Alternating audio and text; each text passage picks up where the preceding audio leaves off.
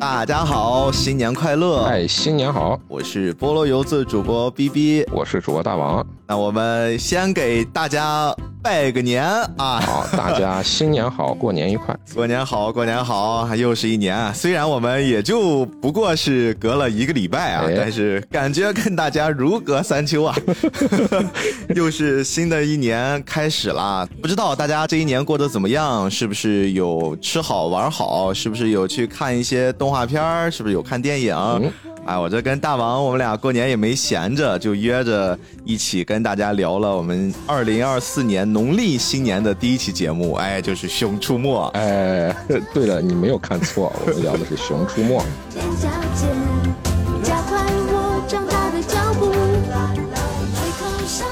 实话，我们俩自己都没想到，我们竟然有一天可以聊到《熊出没》。但是这个怎么说呢？一选题啊，后来一准备，还真的发现我们确实错了。我们应该早就关注到这个作品了。这回翻翻资料，查一查它的背后的背景啊，你会发现其实还挺有意思的。是，特别是今年《熊出没》也打出了一个很特别的标题啊，叫“十年之约”。哎，所以在我们的印象中，总感觉。这十年是一个人生中特别长的跨度。当然，对于《熊出没》这一部作品来说，它一定也是经历了非常漫长的一个成长和变化。但是，似乎呀，这件事放到我们这代人对于《熊出没》的印象里面，又感觉好像一晃而过。就《熊出没》对于我最开始的初印象，它就是一个小朋友。就那个时候，我已经长大了，然后。再比我小很多的小朋友，他们看的子贡像的一动画片，而且好像也没啥意思，对吧？就两个大笨熊跟一个伐木工，两个人就是就是这么插科打诨的这么一小小东西。但是我没想到用了十年的时间，竟然发展成了这种规模，而且确实。他本身看的那波小朋友已经长大了，哎，然后呢，我们就已经不能用一个子贡像的动画来看待这个系列，而是它真的已经成为了一个老少皆宜的，所有人都可以随时入坑的优秀的中国动画。而且你看《熊出没》这十年它的这个发展历程啊，你大概也能感觉出《熊出没》它不只是想要把它作为一个。给小孩看的一个插科打诨的小动画片开始，嗯，他现在逐渐已经把它拓展到很多方面，而且不管是从剧情还是从它周边的各种东西上，咱要说的这个《熊出没》，不得不提它上世纪最开始它背后的那个公司，哇，直接就给干回上世纪了，来吧，哎。咱说这个上世纪啊，上世纪九十年代初的时候，有这么一个年轻人，嗯，他当时啊硕士毕业的时候呢，哎，听啊，上世纪九十年代初硕士毕业，这很厉害了，很了不得了。他和大部分的研究生同学一样啊，就选择了留校任教，嗯，这个其实对于咱们现在来看，也都是一个非常好的一个选择。你留在大学校园里面当大学老师，如果你要是勤勤恳恳、安安分分，哎，条件肯定也会非常不错。特别是在那个年代，对吧？是。那他当时也觉得啊，学校的这个生活啊也很清闲，教教课，大多数时间呢也感觉自己在玩儿。但日子啊就这么过下去，他总感觉自己的人生难道就要这么被荒废掉吗？因为当时电视里面经常能播放深圳的一些新闻，对于。他来说，那个时候啊，他才二十来岁，二十来岁的年轻人啊，心里面总是有那么一团火，自己总是有，啊，我想要有那么一番抱负。哎，这是每一个小年轻都会具备的呀。每一个小年轻都觉得，我这个脱离了校园，我就应该走向社会，可以闯荡出自己的一片小天地啊。哎，确实，特别是。当时啊，有很多自己的老乡去深圳打工，回家以后使劲夸深圳这个地方啊就是好，特别棒，哇，那真是开眼界啊，给他也特别的眼馋。那自己总感觉自己的人生不能虚度啊，于是他一咬牙，一下狠心，抛下他自己的铁饭碗，就到经济特区想要闯荡一番。当时是一九九七年七月十五号，他坐火车啊。第一次来到了深圳，一出深圳的火车站，给他就震惊到了。哇，深圳那么多高耸入云的高楼，对于当时的内地来说，特别靠内陆的一些城市啊，嗯，不是咱们特别发达的那种一线城市，你是很难能见到这种特别高的高楼的。那对于他来说，真的是受到了很大的震撼。原来，经济发达的地方，改革开放的最前沿，是这个样子的。哎哎，这也算是见世面了，开眼界了。学校任教的时候，什么都分配好了。那个时候啊，包分配的嘛，你特别是硕士，已经是非常高的学历了，你也不愁吃，也不愁穿。但是来到深圳，感觉就不一样了。他当时是进到深圳。国防科工委望远城公司底下的一个下属单位，嗯，叫做深圳市望远智能系统有限公司。他在这个公司呢做软件开发，当时的压力啊非常大，也非常卷，但是自己啊特别开心。大家都是抱着十足的干劲儿，因为都是一帮年轻人嘛。我就想着啊，自己要有一番抱负，我要自己做出自己的成就，自己给自己画饼了。哎，对 自己给自己画饼。公司里面啊，就是除了他们的董事长和总经理，其他的底下的，不管是员工还是主任，其实都是骑一个破自行车，但但是大家心里面啊，都特别的开心，也想要闯荡出一番自己的天地。哎，那九九年的时候啊，这个时候已经过了两年了，他们的公司啊，遇到了一个非常重大的决策。九八年七月份的时候啊，人民解放军。武警警察部队高级干部会议上，哇，这 有点吓人啊！哎，江泽民主席啊，当时做出了一项非常重要的决定。他说，军队和武警部队对于所属单位办的各种经营性的公司，必须认真进行清理，今后一律不得继续从事经商活动。哦，你听懂他的意思了吧？那么咱之前讲他们。是一个什么单位的下属单位？他们是一个国防科工委下属的一个单位，那么也就是说他们是有军工背景的，是不是啊？权力和财力要切割一下，哎，所以呢，九九年，也就是做出了这个决定之后，他们的公司这个时候也遇到了非常大的变故了，对吧？哎，可是这个时候外面还有一个事儿。全球电子信息产业发展遇到了寒流啊，那这个时候深圳有一个特别庞大的一个集团，这个集团叫做深圳华强集团。华强北，就是那个比苹果更新 iPhone 速度还要快的那个企业。哎，对对对啊，深圳华强集团呢，在这个时候他们需要开拓新的业务，这个时候就瞅准了他们公司了，那么他们公司就被深圳华强集团收购了。哦。也就更名为华强方特智能技术有限公司（括号里面有深圳啊）。哦，这个时候咱们提到的他们背后的公司，也就是咱们在看《熊出没》的时候，不是有一个华强方特动漫文化有限公司吗？对，包括他去打工的那个城市也叫什么深城？哎，对对对，其实他背后那个意思讲的其实就是深圳嘛，只不过他是用了一个名词来代替。那而且咱看动画的时候，不是讲有华强南吗？哎，我到华强南来工作了，其实就是华强北的意思嘛。是的，是的，就是稍微调侃一下。咱说回来，他们的公司更名为华强方特智能技术有限公司。咱们所说的这个人，他叫啥呢？咱们到这里就可以揭开了，他其实就是华强方特文化科技集团股份有限公司的总裁，叫做刘道强。哦，咱们说刘道强，他在这个深圳华强智能技术有限公司，当时是任职副总工程师和副总经理。九九年的时候，恰好遇到一个机会，这机会是啥呢？深圳当时要举办第一届的高交会，公司希望他们当时能拿出一些产品来参展，这个是一个特别好的一个。展示自己公司的一个机会啊，嗯，可是当时他们大家不知道该做啥，那这怎么办呢？于是，他们决定要去美国学习考察。那个时候不都是说美国的技术很先进吗？对，那我们去美国考察一下，到底我们能做些啥？当时他们去美国考察的时候，有两个地方让刘道强产生了兴趣。这俩地方是啥呢？一个叫做迪士尼。一个叫做环球影城，嚯啊，这还用他产生兴趣吗？这谁都会产生兴趣啊。咱普通人去啊，是因为看的很多没见过的，咱开心，咱玩儿，对吧？嗯。但是他们团队是学习考察去的，他们去啊，发现人家的这种主题乐园项目和当时国内的那种乐园静态景观的那个项目区别很大，嗯，非常有吸引力，又觉得哎呀，人家的这个怎么这么好玩呢？而且去了乐园以后，感觉就像真的到了一个城市里一样。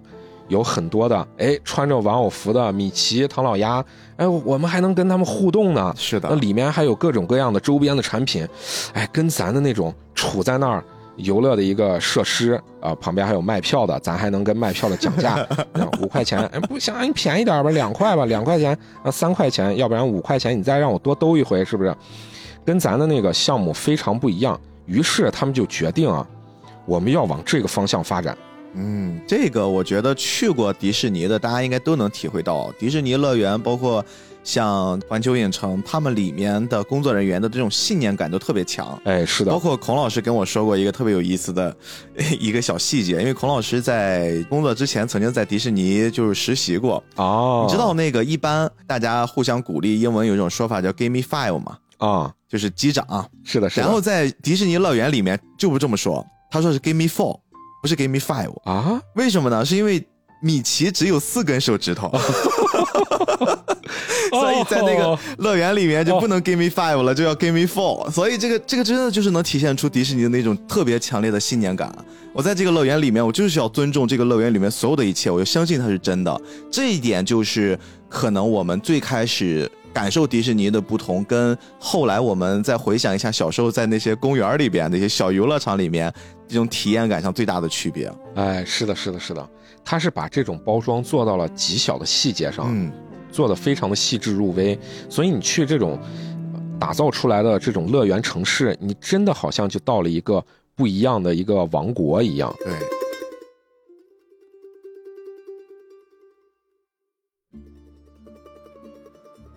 他们去美国学习考察，这转了一圈，觉得啊，美国的迪士尼还有环球影城特别的棒。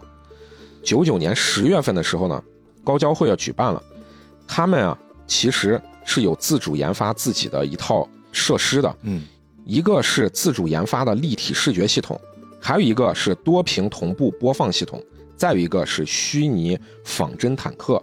你想想，把这个凑在一起的话。哎，应该还是挺帅的，是不是？而且放在那个年代，但是当时那个高交会啊，不是特别的成功，他们没获得真正的经济上的一些利益，嗯，也就是没有订单嘛。可是他们觉得这个其实还是一个很有意义的一个经验，有搞头。一年以后，他们把他们的这个技术终于成功的推广到了深圳的少年宫。世界之窗还有欢乐谷，嗯，这三个地方他们安排了新的体验项目，也就是这个时候，他们带着他们自主研发的环幕立体电影技术，也就是咱们以前说的四 D 影院。曾经高交会的时候，不是没有拿下什么订单吗？他们当时觉得自信心还有点打击，可是没想到一年以后，他们去美国参展的时候，居然拿到了订单，而且。高达五十万美金啊！哦，也就是给他们的团队有一个很大的底气。嗯，有钱了。哎，他们的这个技术已经完善了吧？那我们怎么样子能再继续的推广出去？其实他们当时的这个技术啊，已经非常完善了，而且在展会上也得到了美国人的认可。他们也觉得，哎，我们可以很好的拓展美国市场了吧？可是最后的那个业绩不是很尽如人意。他们到现在其实才明白。我们外国人其实不太认可中国的产品，他们以为他们参展，他们的技术是得到了肯定的，但是真正拿到市场上，市场上其实对于中国人生产的东西，那个时候还不是很认可的，并不是像现在啊，现在外国的欧美的言论。不是有的还说啊，中国的技术要侵略欧美市场了，对，等等的。那时候 Made in China 其实还是一个有点带贬义的贬义的词啊。现在的 Made in China 就已经完全不一样了。因为对于当时的外国人来说，中国生产的东西就是劣质的、不好的、嗯，便宜的。可是呢，他们是有他们自己本来的梦的。咱们再 Q 一下，他们本来的梦是什么？我们的目标是迪士尼和环球影城。那我这个东西不能放弃。于是他们决定，外国人这边不行，那么我们就先立足国内的市场。那么他们本身就是深圳的，对不对？先决定我们要在东门步行街建立一个游乐场，把他们当时研发的那些立体视觉的和仿真的一些各种技术融入到这个游乐场里，啊，一下子就爆了。孩子们非常喜欢，因为在之前是没有这种特别新奇的游乐设施的。对，小朋友哪见过呀？而且中国当时很多一二线的那种发达城市，特别是沿海地区的城市，开始新建购物广场了。啊，说白了就是人民的生活变好了，手里有钱了，然后就可以多一些娱乐消费活动了。哎，是的，咱们现在随处都能见到这种综合性的购物中心，可是当时呢，这个还是一个新奇的玩意儿。嗯，他们呢。瞅准了这个机会，把自己的游乐场、游乐设施嵌入到这个购物广场里，和这个购物广场一起发展起来。那么，他们因为有了之前的技术经验的积累，他们呢，在北京购物中心建立一个两万平方米的游乐场。这个游乐场呢，支撑了华强方特之后几年的技术研发。哦，哎，厉害不厉害？挣钱了，是不是跟着他们的梦想就又进了一步呢？嗯。但是购物中心啊，毕竟商圈有限，周围的人群是固定的，对不对？嗯，人是固定的，我们不停的老在这个地方逛街，多几次之后，那就玩腻了嘛，烦了。嗯，那他们就开始思考了，我们怎么样子能把我们的这个项目能让更多的人更持久的产生兴趣，能把人的注意力长久的能吸引在这个项目里面。零三年的时候，刘道强这个时候他已经担任的是方特。投资发展有限公司的副总经理了。哦哟，哎，这个时候之前不是有这个目标吗？刚好重庆呢有一个开发商想合作，于是华强方特呢建了他们的第一个主题乐园。这个主题乐园建在了重庆。虽然他们的主题乐园呢只有三万多平方米啊，但是呢对于他们当时来说，已经算是第一步已经踏出去了。嗯。这事儿就还很有意思。你看，它是一个从深圳起家的，深圳相对来说也是一个我们说非常时尚的一线城市吧。包括这种大型的主题乐园，从我们的既定意义上理解，应该都是在北上广深这种大城市，哎，可能更适合，因为人多，消费能力强。但是他一上来先选择的是重庆，而且后面你看，为什么你在说到这一段的时候，我自己这种感觉会比较的深刻？因为青岛有一方特哦。就是很多来青岛玩的，可能方特也是他们的选择之一，是体验项目之一。对，因为毕竟如果你能直接去到上海或者北京，那肯定首选是迪士尼啦，或者是这个环球影城。但是毕竟不是所有的这种城市都会有这么大的主题乐园，所以方特其实就成了一个不二之选。后来我查了查，这个方特选址也很有趣。他就是会有意的避开了这些一线城市，哎，是的，因为一线城市很可能会被迪士尼啊、环球影城啊这种国际级的超级大 IP 握在手里的主题乐园选址给选定，所以为了避开他们呢，就会选这种叫次一线城市或者说叫二线城市去搭建他们的主题乐园，这样的话就能满足了，哎，既大家不觉得重样，又减少了竞争对手，并且还有一定的消费能力，哎，我迂回着走，哎，对的。所以，从重庆落址的第一个主题乐园，我觉得他们已经把这件事想明白了。是的，是的，从他们踏出的这个第一步啊，其实已经为他们之后规划他们主题乐园的扩建做好了很长远的规划。咱们现在来再来看他们的游乐场，当时其实很小的，但是他们把他们之前建立的在购物中心的那一套。游乐的那些设施，嗯，嵌入到他们现在的主题乐园里面，也是很吸引人的。人家毕竟也是经过时间的考验的，对吧？有经验了。是的，是的。虽然这乐园很小，而且呢，当卖出第五千张票的时候啊，他们的园内啊就已经都满了。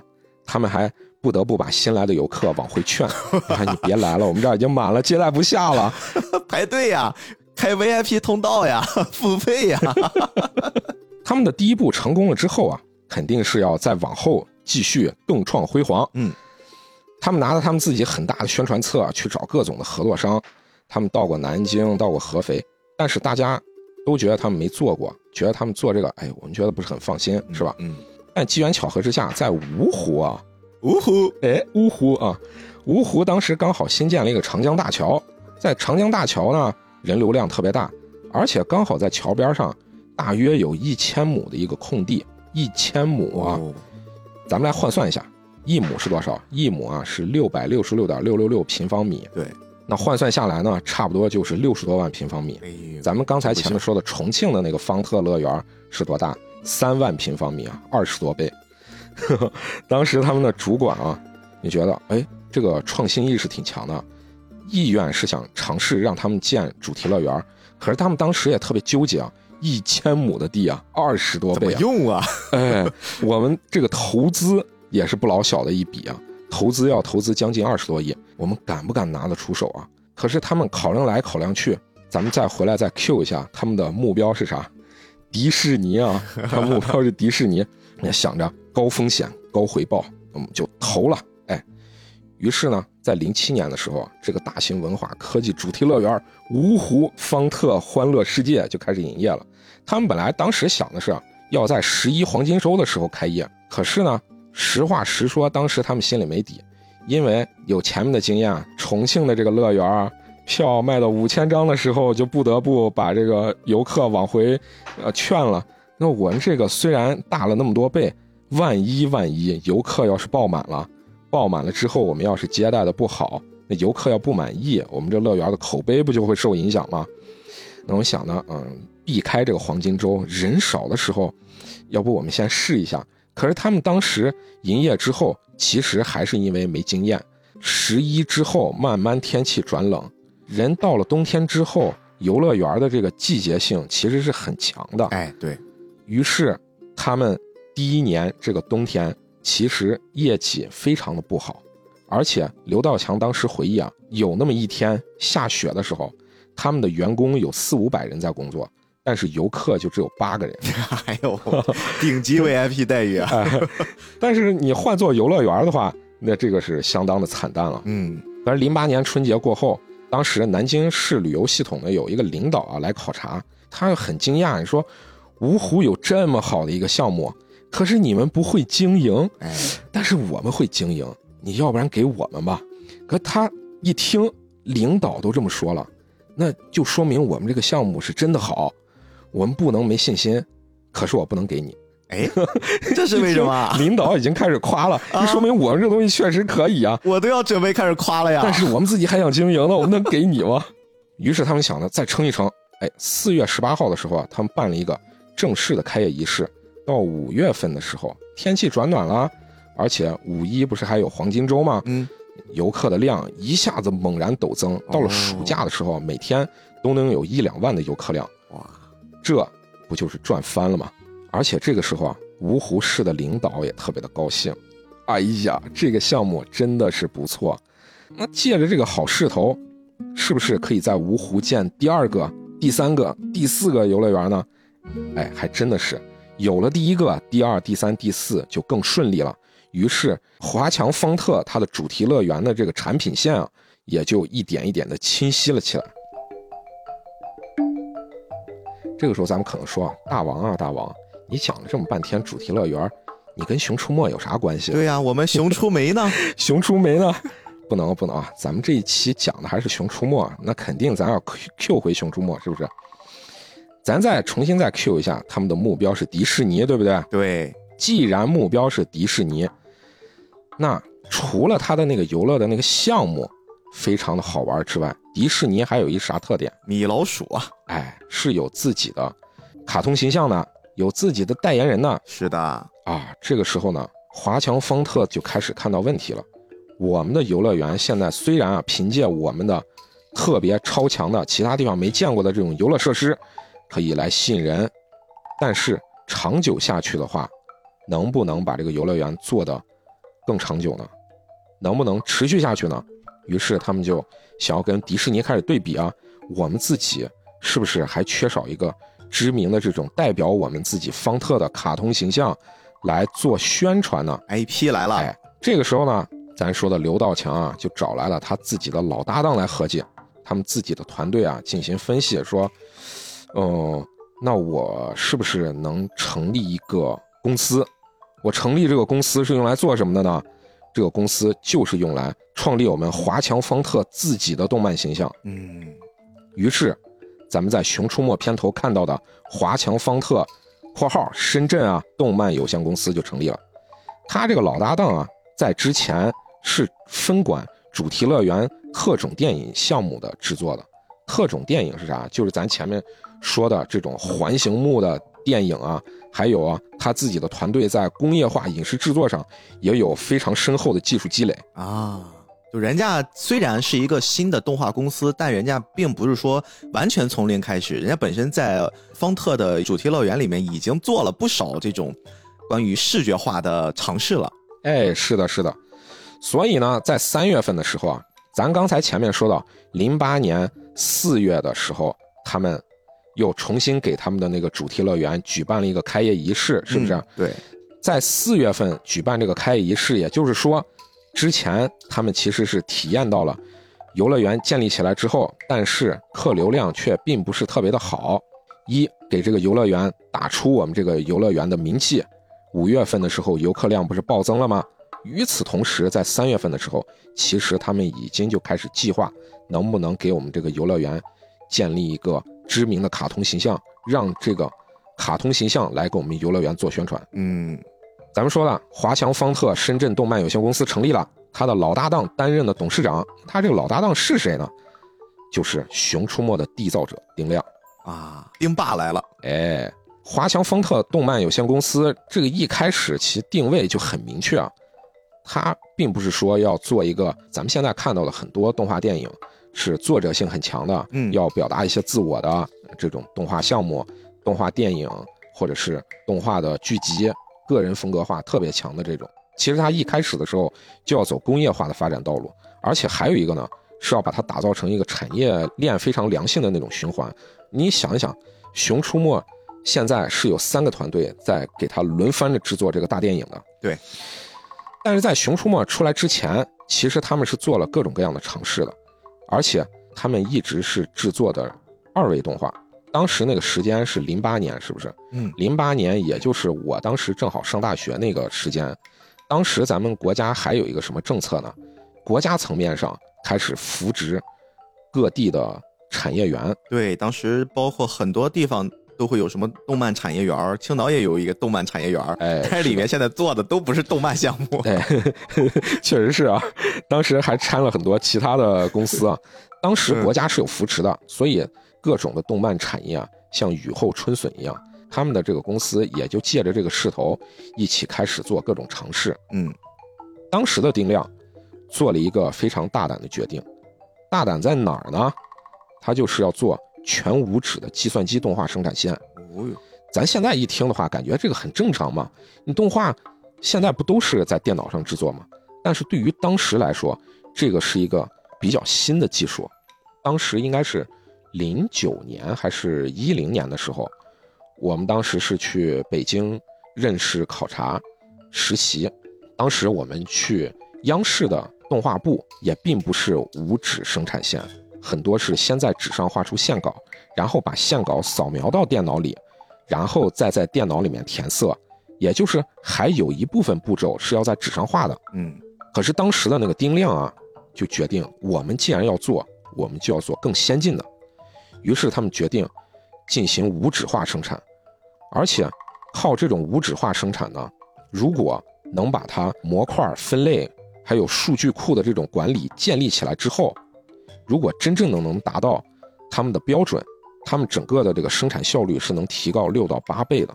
哦，你想想，他们考虑的那个层面，就根本不是说我作为一个作者，我要怎么表达自己的想法的那个很个人的层面，嗯，而是说站在一个。非常上层的，我把这个东西作为一个产业，作为一个生产的像是流水线上的这种工作一样，能把它怎么样子更有效率的进行制作。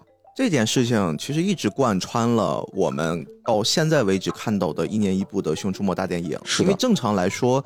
大家可能不太能理解的是，为什么一部动画片要花这么长的时间？因为这个整个过程是一个特别漫长和复杂的啊，每一个环节需要大量的人力财力一起才能把一个作品给堆出来。这个“堆”这个字一点都不过分，它真的是需要会大量的一些人和物料才能做成一部动画片。而《熊出没》，我们都知道，今年是它的第十周年，它主打的也叫什么“十年之约”嘛。但是大家好像也已经形成了一种意识啊，《熊出没》每年一部大电影在春节档，就是好像这是一种习惯了，好像是应该的。对，就是应该的，好像也不会觉得哎哪儿有不对。但实际上，单独一部动画电影，包括我们看到的《熊出没》，它都不是用一年的时间就诞成的，它就是几个团队轮流转。可能比如说今年我们看到的《逆转时空》。可能在往回倒个两三步之前，就已经开始尝试立项了，就已经开始计划这个第十部的作品了。他们的这个想法在最早的时候，可能真的是《熊出没》大电影一上，大家觉得哎这事儿有搞头，就已经开始用一种特别团队化的、工业化的创作流程来做。这件事情呢，又会被很多，我觉得就是对于整个这个事情不是特别有很深刻认知的人理解成他没有创作情怀，所谓失去了创作魂。我觉得这个完全是两回事儿。就一到现在，你会发现，特别是年轻人反资本的这种意向会特别强烈。是的，是的，就大家总感觉。是吧？有一个东西，只要有资本注入，那这个东西就一定就就不好，它一定就会失去了。上阴谋论了。哎，就就对对对，就会失去了什么什么东西，就会觉得这事儿特别不对。但实际上，如果你能从更高维度会看待一个事情，你会发现，资本的注入其实才会让创作充满了生命力。才会让《熊出没》有了这十年之约的可能性。就是如果这事儿它没有这种资本化、没有这种工业化、流程化的话，我们无法想象《熊出没》会不会在最开始还没有成为大家可以接受的那个状态的时候就已经夭折了。所以这件事情是我觉得在聊到这一刻，我特别想跟大家说的：我们不要把太把这些事情当成是完全负面的，更重要的是看待如何利用资本和创作结合。或者说，咱可以说，资本其实是没有好坏的。嗯，对对。对，它肯定是向着利益而去嘛。是，咱做一个比喻，底下的基石如果打得不牢靠的话，哪来的上面的金字塔尖呢？当然是的。如果说放在以前的呃上美影那个时候，那是因为咱的体制不一样。对，那是一个国家给你支持，让你才能做东西。哎，确实是。仅只是以我自己作为一个个人创作者来说，如果没有资本，那么对于我来说就是没有钱呀。是啊，我没有钱的话。我吃啥喝啥，嗯，我自己画的漫画，我赚不来钱，我怎么办？是不是？对，我靠什么养活我自己和我的家人呢？咱刚才提到了无纸化生产线可以提高工作效率六到八倍，他们生产的这个动画在二零一一年的时候已经可以达到国内生产量的第一了。你想想，这个其实已经是很恐怖的一个事情。是，而且在一一年的时候，同步丁亮又有了一个很大胆的想法，丁亮向集团申请啊，要停掉。全国产量最大的这个二维动画生产线啊，他为啥要停掉这个呢？因为丁亮想专攻三维动画。哎呦喂，咱现在来看，三维动画在 B 站呀，在各个平台国内的生产的已经很常见了，对不对？嗯。而且还有好多人吐槽说，哎呀，全都是呃那个什么网红脸，全都是尖子脸做出来的动画，一部接一部的，烦不烦呀？当然也有很支持的，但咱们放在那个时候，十来年前，咱全国国内。能整个产业化去做三维动画生产的其实不多。对，当时他们提出这个想法也是很大胆的，专攻三维动画。而且那个时候呢，其实他们自己本身也没有说特别火爆的大爆的一个动漫形象能代表他们华强方特整个这个游乐园。那我们还想再尝试，借着这个机会能不能再创造新形象？于是呢，他们做了一部动画。这部动画是什么呢？叫《十二生肖闯江湖》。嗯，《十二生肖闯江湖》里面创造出那么多形象，那我是不是能挑出一些或者是受欢迎的？可是他们没想到的是，《十二生肖闯江湖》里面的有这么三个配角，小孩子们特别喜欢。这三个配角是啥呢？其实就是三头熊啊，长得一模一样，建模就是复用的建模，它只在它们胸口上面有一些区别。给它标明一下，这是三只熊兄弟。这个熊兄弟呢是三个土匪，哎，特别的蠢萌蠢笨。嗯，小孩啊特别喜欢，觉得特有意思。那他们就商量啊，能不能把三个形象拎出来，能给它重新包装一下。可是这三个形象是三个土匪，嗯，也不是很正面。那能不能给他再改编改编，能围绕着这个形象创造出一套世界观？于是制造了俩熊兄弟。也就是咱们说的熊大和熊二，哎，三个有点多啊，两个比较好控制，是吧？是的，是的，俩熊兄弟性格不一样，颜色有点区别，咱也能想到，其实这个也是有点像是建模复用了。对，除了这俩熊兄弟呢，那我们得制造一个和他们对立的反派，于是呢，就有了咱们现在知道的光头强、伐木工、破坏森林，拿着斧子、拿着电锯，滋啦啦乱响，而且创造出来一套模式。这套模式呢，其实在当时很火的《喜羊羊与灰太狼》也是如此的，正义和与邪恶之间的交锋，最后呢，正义打败邪恶，邪恶还会说“我还会回来的 ”啊。等到下一集的时候，哎，又来这么一套，就像是一个小单元一样，无限循环。而且你发现这件事情其实也有一些门道啊，就是现在可能大家不太会意识到一个三 D 动画的制作难度。是的。啊，我们如果是学过 3D 建模的，应该会知道啊，正常捏一个模，大家可以把它想象就是你现在手头有一块橡皮泥，然后你从一个圆的形态一点一点的捏出它的轮廓，是的，包括再用一些小工具把它刻出细节，比如说眉毛呀什么的。那在整个捏一个人的过程之中，大家可以想象什么东西是最复杂的？哎，是啥呢？其实是毛发啊，确实是，毛发是一个特别难复制的东西，而且。静态的跟动态的，对于毛发来说难度更是上了许多层级，因为正常来说毛发是可以，比如说随着风、随着运动、随着重力，它是要有一些飘动和摇摆的。这就是为什么我们在说渲染的时候，毛发、水这种流体是最难的原因就在这儿。而我们再回头想想，方特最开始啊，他们很勇敢的去尝试了这个最先进的 3D 技术。当然啊，对于那个时代来说就是最先进的。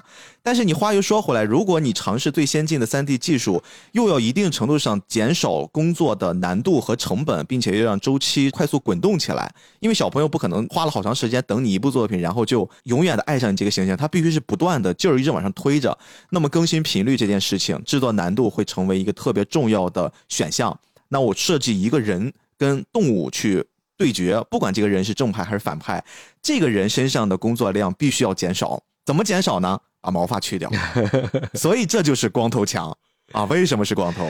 光溜溜啊！其实，在三维，特别是三维建模，你把模建好之后，当时的电脑也不像现在的电脑，当时的算力是非常有限的。你想，是一一年啊，十来年前，毛发多了以后，你怎么去进行运算？很多那个时候的动画，其实你翻出啊。大概零几年那个时候，好莱坞的好些动画，比如说咱们举例子，蓝天工作室当时做的《冰河世纪》啊，是 你拿当时的《冰河世纪》和咱们之后看的后几部《冰河世纪》一进行对比，你就能明显发现差距。欧美动画工作室制作的顶尖的技术，也就是那个样子。嗯，《熊出没》这个时候已经有了它的形象了，已经有了它的故事背景了。那基本上，其实这就是《熊出没》最初那一部动画片的诞生，嗯，也就是如此了。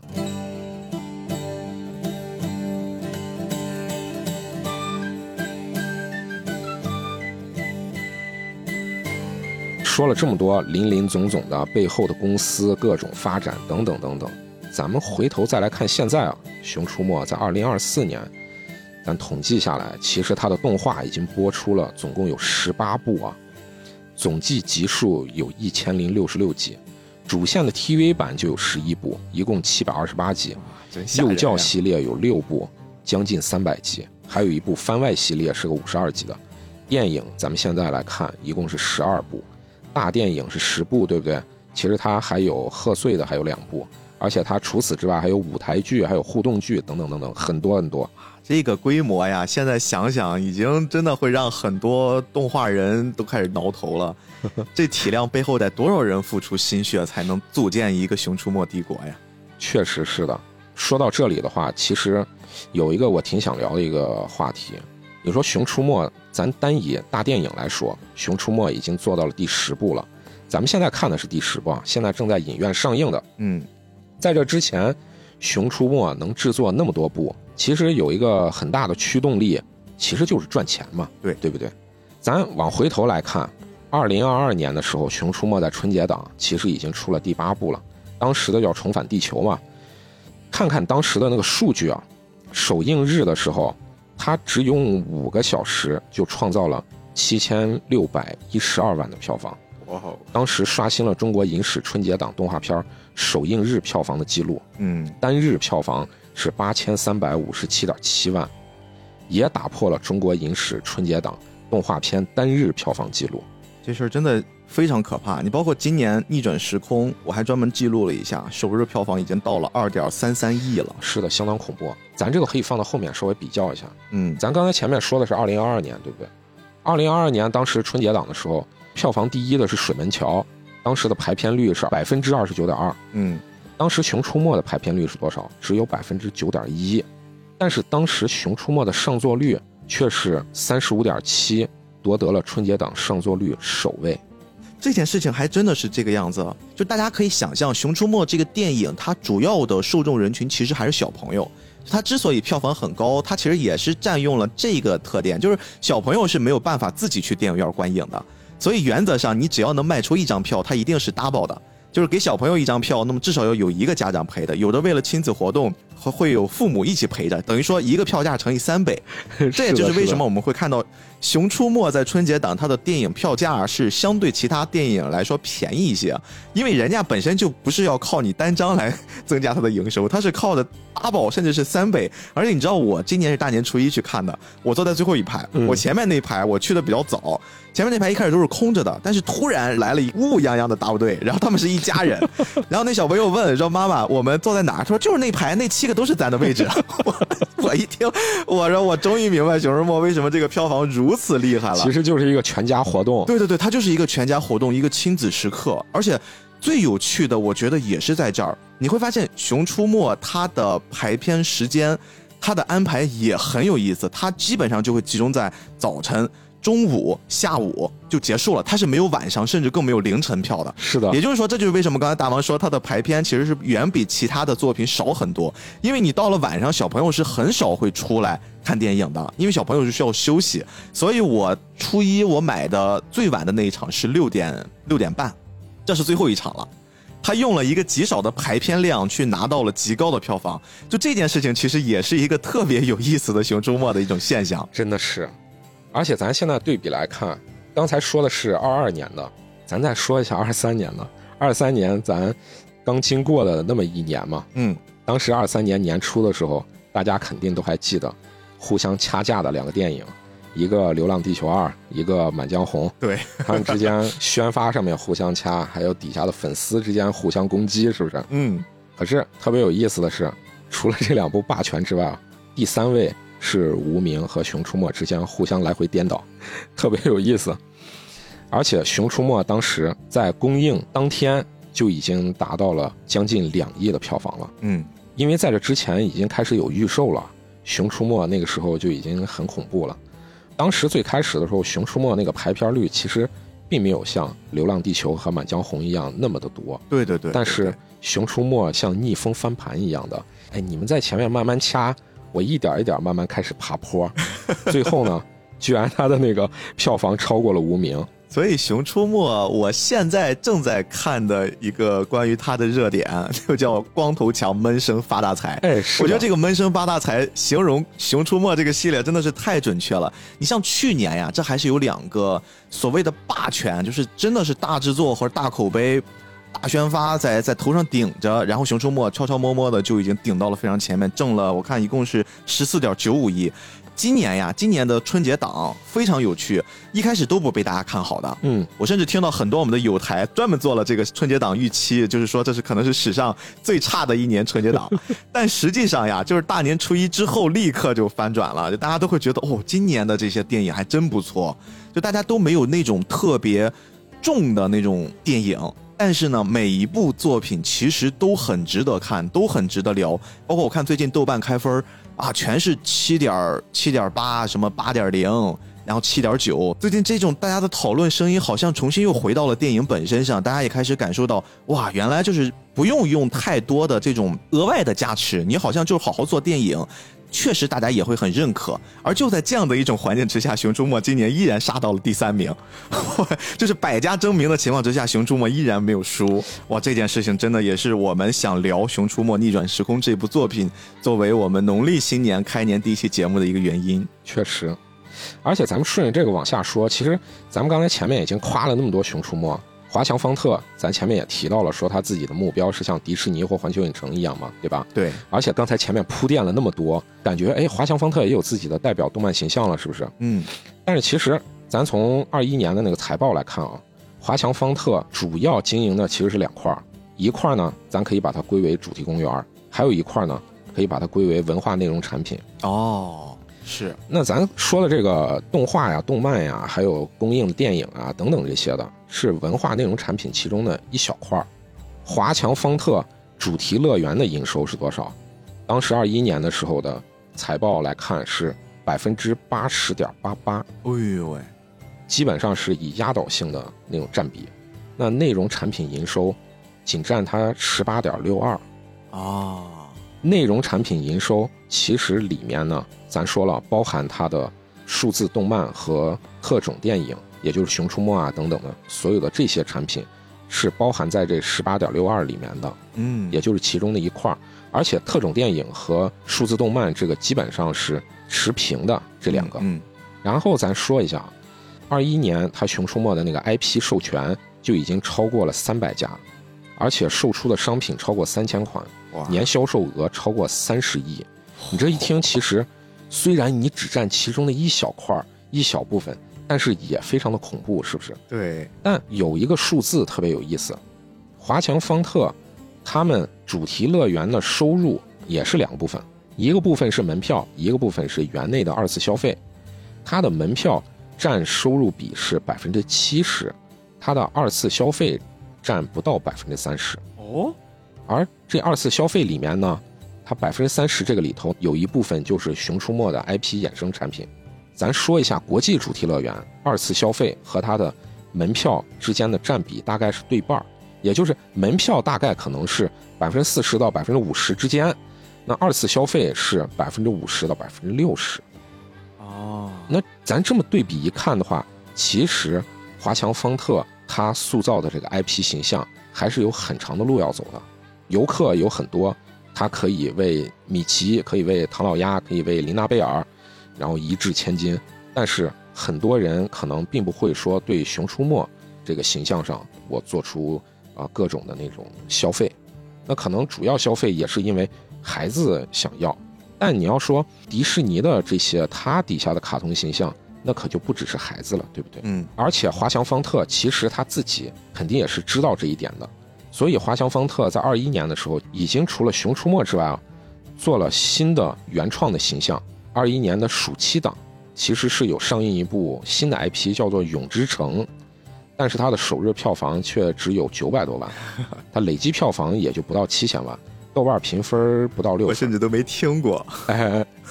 预告我是当时看过的，但是看了以后，对于我自己来说，我其实并不是说特别想去电影院看这部动画。华强方特除了自己的《熊出没》的 IP 之外，其实他有做很多的新的尝试，但是总的来说，他的头部 IP 还是只有《熊出没》这一个。嗯。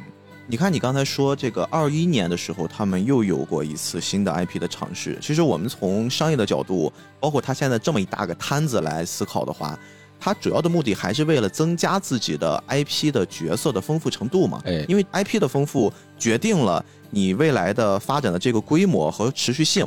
我们现在看迪士尼乐园也好看环球影城也好，就是因为借助了本身他们就具备的这种庞大的角色，因为他们。跟许许多多的电影啊，许许多多的作品 IP 过做强绑定的话，它就是可以诞生出各种各样的有意思的 IP。每一个 IP 都会有它固定的人群。而方特其实他们现在的做法就是，他们也尝试过以《熊出没》为核心往外去扩，扩了更多的一些有意思的 IP。但是毕竟他们没有那么强大的影视工业体系，我觉得甚至这个也不是怪方特能力不够，而是这是中国的一种现状，就是我们中国对于 IP 的打造，它就是。目前这个阶段是非常非常弱的。是我们可能对于 IP 的理解更多的是，我一旦出来了，我赶紧先想到它怎么变现。这个也是没有办法的事。在这个阶段，我们中国的这个大环境之下，做一个 IP 所需要的那种大量的投入，它是跟我们的营收和长时间持续收入是不成正比的。所以这件事情我也很理解。你看，二零二一年他做出了这个尝试，我们又按照一部动画电影差不多三年的制作周期来算的话，今年是二零二四年。为什么今年《熊出没》它会做了一个十周年为核心的，又是什么平行宇宙、多元宇宙，然后又是把历代的主角、配角、反派全部集合到一起，做出了这种我们所谓的复联感？好像我觉得他们也从另一个方面在尝试，就是既然我不能用我们方特的这个大的品牌号召去孵化我们全新的 IP，那我是不是可以用更容易被人接受的《熊出没》的这个 IP，我用它本身那些不太被人关注、不太起眼的那些角色，慢慢的再浮现出一些 IP 形象，重新再做这种扩散式的 IP 发酵。哎哎，就这种思路，其实我觉得也很有趣。你看，包括《熊出没》这个熊大、熊二，最开始我们现在最喜欢的俩形象，他们最开始不也是那个十二生肖的系列里面的一个边缘角色，最后走起来的吗？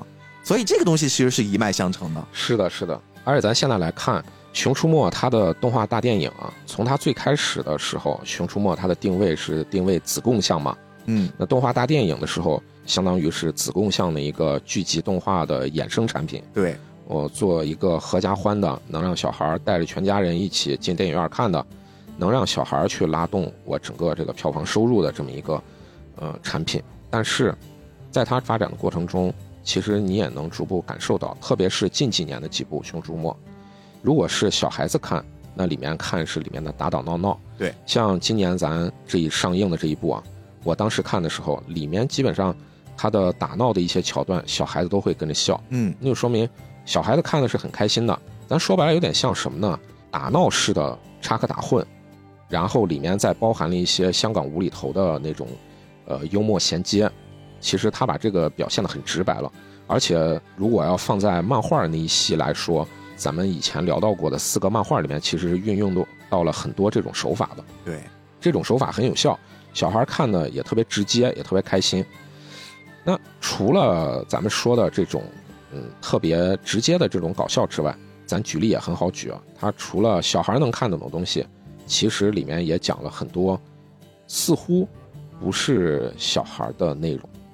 里面比如说有中年人的一些生活的困惑，对于人生的选择与放弃，而且他的镜头语言运用的也非常的成熟。哎，是的。然后故事的高潮处，其实也加入了特别成熟的那种抢钥匙的桥段，就是抢钥匙是一个比喻啊。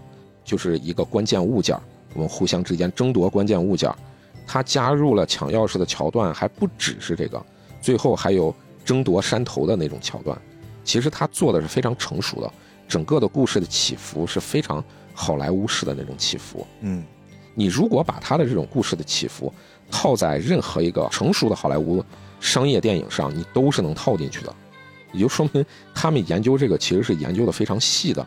而且在中间各种桥段上，哪个地方加入插科打诨，小孩子带动他的气氛，我中间有一些聊自己心境和深情的地方，那这些东西是成人能够理解的，但是小孩子不一定能理解，那不一定能理解，那怎么办？哎，后面加入一个调剂性的角色，做一个很搞笑的，比如说摔一跤，就像是那种吊凳的情节一样，或者是。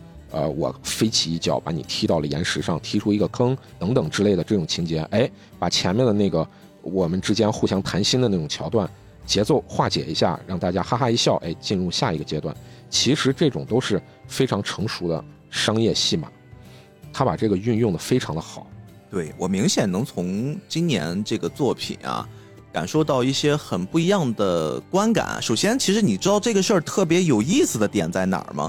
我一直对于《熊出没》这个系列有一些嗤之以鼻的，就这个是我该反思的。所以说，对于我真正重视《熊出没》这个动画电影，或者说这个系列作品，其实是从去年开始，就是去年那个《伴我熊心》，嗯，我突然开始意识到，原来《熊出没》已经不再是一个我想象中那个样子了，它已经可以达到一个非常成熟的。动画电影的级别了，你注意，我这儿没有在用是少儿电影或者说儿童电影，它是一个动画电影的级别。是的，它完全已经可以从给小孩子专门看，变成了，哎，我好像意识到跟小孩子一起看的父母，如果我能吸引他们，那么是不是征服了父母，未来持续性的父母也可以带着更多的。孩子们，比如说跟国家政策也有关系，那他们可能也会有二胎、三胎，对吧？甚至是孩子们，他们逐渐的也会长大。他们再重新回看《熊出没》的时候，不会像我们一样，透过一个更感觉长大了的维度看待一些低幼的动画片，我们会觉得啊，这已经不适合我了。就《熊出没》，它是一直在成长的，它成长的这个点，主要的表现就在于观看它的人群的年龄上限不断的在被拉大。是的，而直到今年这个十周年的时候。我有些不好意思的说，这是我走进电影院看的第一部《熊出没》，就是我只知道《熊出没》的基础设定，它是有熊大、熊二两个熊，一个聪明一点，一个笨一点，对吧？然后他们有一个对手，但是后来也发展成了朋友，就是这个光头强。对于这个大混战里面，我觉得打得很过瘾，但实际上很多的角色我是完全不知道的。但他是不是会让我看不懂这部作品呢？不会，不会。我甚至觉得很好看。我一直在看的过程之中，我不断的在感慨，我说以后《熊出没》如果都是这个级别，我就是春节我一定要看，而且我要带着我媳妇儿看。可能我现在还没有孩子，但是你发现这件事，它就展现在了《熊出没》这些年的努力上，它给你不断的堆起了，哎，这个作品它的上限。它的上限已经在刷高了，然后你看导演他们的原话是说，从最开始那批看我们动画的孩子，他们到现在也已经可能有毕业的了，大学毕业是的，是的，他们已经开始走入社会了。所以为什么今年光头强的设定在某一个时空里面，某一种可能之下，他是一个社畜，他是一个在职场里面去打工的人啊，感觉啥都会。我觉得这个啥都会的设定，为了方便孩子们理解。就是孩子们可能现在对于工作没有那么具体的一种意向，就是工作会分很多的岗位。你说一程序员是不是天天就编程？那光头强如果一直在编程的话，我觉得孩子们看这个是不好笑的。所以我让光头强设置的是一个很像是一个杂务工，就他又是上到能陪老板出差，下到能修理电脑，甚至就是跟着 自己的同事们拌嘴子，就这些是一个特别综合的职场人的形象。他用这种特别简单的方式，就是为了兼顾下面的小朋友看。而上线呢，他又用这种职场的状态去兼顾了陪着光头强长大的那一波刚入职场的人，他们也能懂这个成长的时间的陪伴。还有一类就是父母，你看埋藏在什么点上？我发现这特好玩，就是这次里面有一个最开始看着像反派，但实际上后来也是光头强这一帮的，就是那个怪博士。哎。那个怪博士在大战之前登场的时候，他来救他有一个很闪亮的登场，他跳的是 Michael Jackson 的舞蹈。对对对，哎，我也想说这个。我一直在思考这件事情，一开始我觉得很奇怪，因为我我们这波人的代入是很流畅的，就是 Michael 嘛，一看这个动作就是 Michael。但是大王，你有没有想过一个问题？对于小朋友来说，谁知道 Michael 杰克逊是谁啊？是的，我不说小朋友了，零零后甚至零五后，可能很少有人知道 Michael Jackson 是谁了。是的。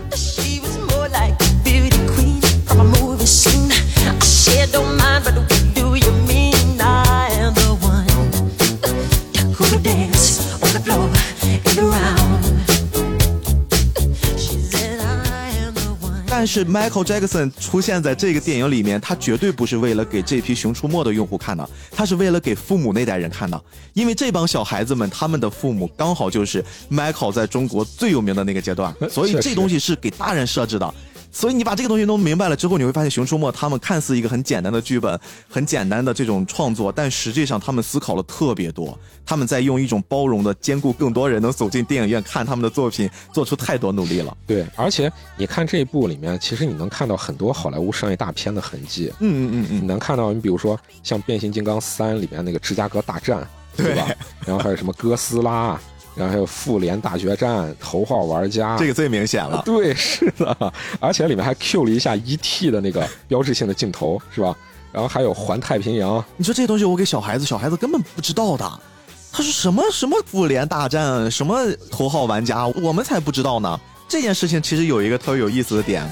我觉得这个也链接到了我今天特别想跟大王讨论的一个话题。哎，你说说，就是很多时候我们对于一个作品的原创性，我们的认知其实是比较片面的。嗯，就大家的固有的观念里面会认为，一个作品的原创，它应该就是所有的一切都是新的。而真正的创作里面，我曾经我记得跟命中我们一起讨论。《咒术回战零》的时候，我们也聊过什么是我们理解的原创，什么是借鉴，什么是抄袭，就这个东西的边界在哪儿？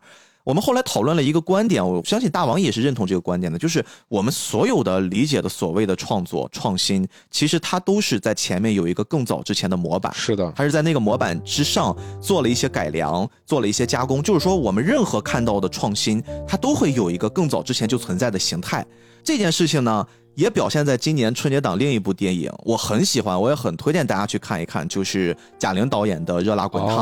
就现在我不清楚为什么很多人会对于这个作品有一部分不好的声音表达在《热辣滚烫》，它是一个翻拍啊，它是翻，人家还用的是翻拍，还不是说抄袭这个这个程度，人就是翻拍了日本的那个。呃安藤英主演的，也是一个很好看的电影，叫《百元之恋》，对吧？很多人因为看到哦，你又翻拍了一个日本电影。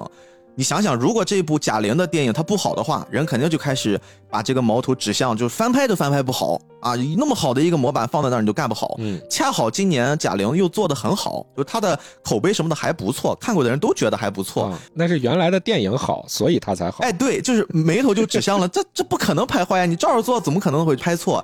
就是大家会对于这件事情翻拍这件事情，其实理解或者说包容度会特别的差。